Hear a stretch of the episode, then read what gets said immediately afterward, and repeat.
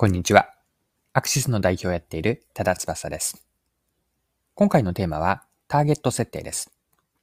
興味深いと思ったある化粧品ブランドを取り上げてマーケティングに学べることを掘り下げます。それでは最後までぜひお付き合いください。よろしくお願いします。はい。ご紹介したいのは化粧品ブランドの色イクです。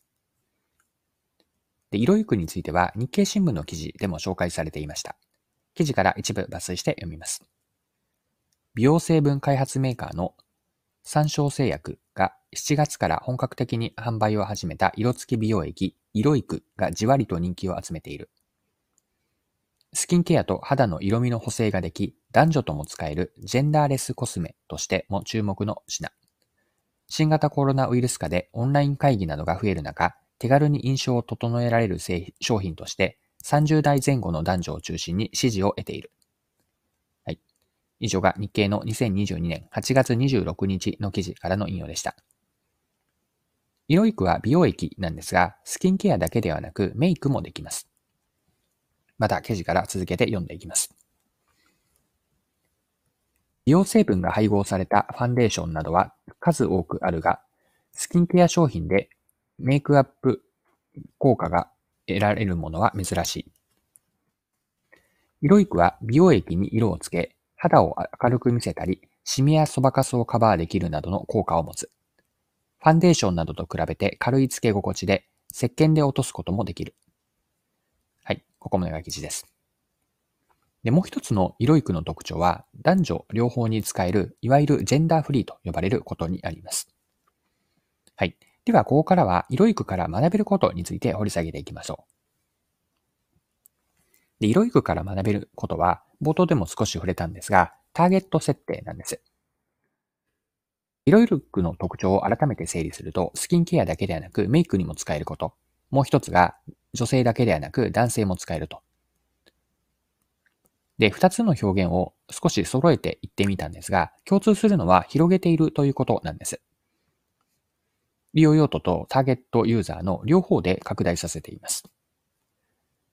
で、一般的にはマーケティングというのはターゲットを絞りに行きます。ターゲットとなるお客さんであったり、ターゲットユーザーという表現が違和感なく表現使わ、表現として使われているように、見込み客を定めて注力をしていきます。また、お客さんという人、あるいは法人だけではなくて、利用するシーンも絞って、いわゆるターゲット利用シーンと言っているんですが、この利用シーンも絞っていくと、マーケティング活動がより効率よくなります。求める利用用途とか欲しいと思う人に響きやすくなって、何でもできますよりも、これができますという絞った方が、買い手にとってもわかりやすいです。一方の色育、これ逆なんですよね。お客さんと用途の両方で広げている。具体的には、先ほども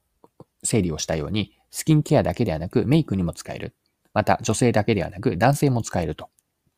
まあ、このようにお客さんと用途の両方で広げていて、ターゲットを絞るという、まあ、セオリーには反しているんです。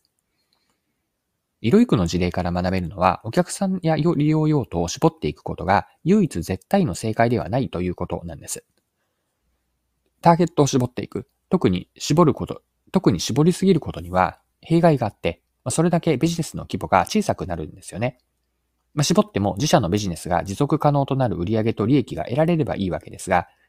狭めすぎることでペイできないビジネス規模になりかねません。リロイクの例では女性からだけではなくて男性からも色育を良い化粧品と思ってもらえて他にはない価値があると感じてもらえればジェンダーフリーとしていける化粧品になります。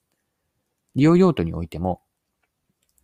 この一つで美容液としてスキンケアを使えて、さらに肌の色味を整えるメイクにも使えるなら、消費者にとって、ユーザーにとってはありがたいことですよね。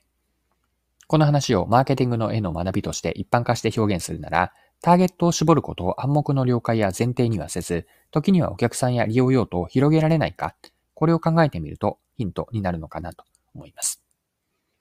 はい。そろそろクロージングです。今回は化粧品の色育を取り上げて、マーケティングに学べること、ターゲット設定の観点で見てきました。最後にターゲットについてまとめて振り返っておきましょう。マーケティングではお客さんや利用用途を絞るというのはセオリーです。しかし、お客さんであったり、利用用途を絞っていくことが唯一絶対の正解ではないんです。というのも、絞りすぎるとビジネス規模が小さくなって、持続可能な売上と利益が得られなくなるこんな弊害の可能性が起こります。よって、ターゲットを絞ることを暗黙の前提とか暗黙の了解にはせずに、お客さんや利用用途を時には広げられないか、こんな着想を持ってみるといいです。今回も貴重なお時間を使って最後までお付き合いいただきありがとうございました。それでは今日も素敵な一日にしていきましょう。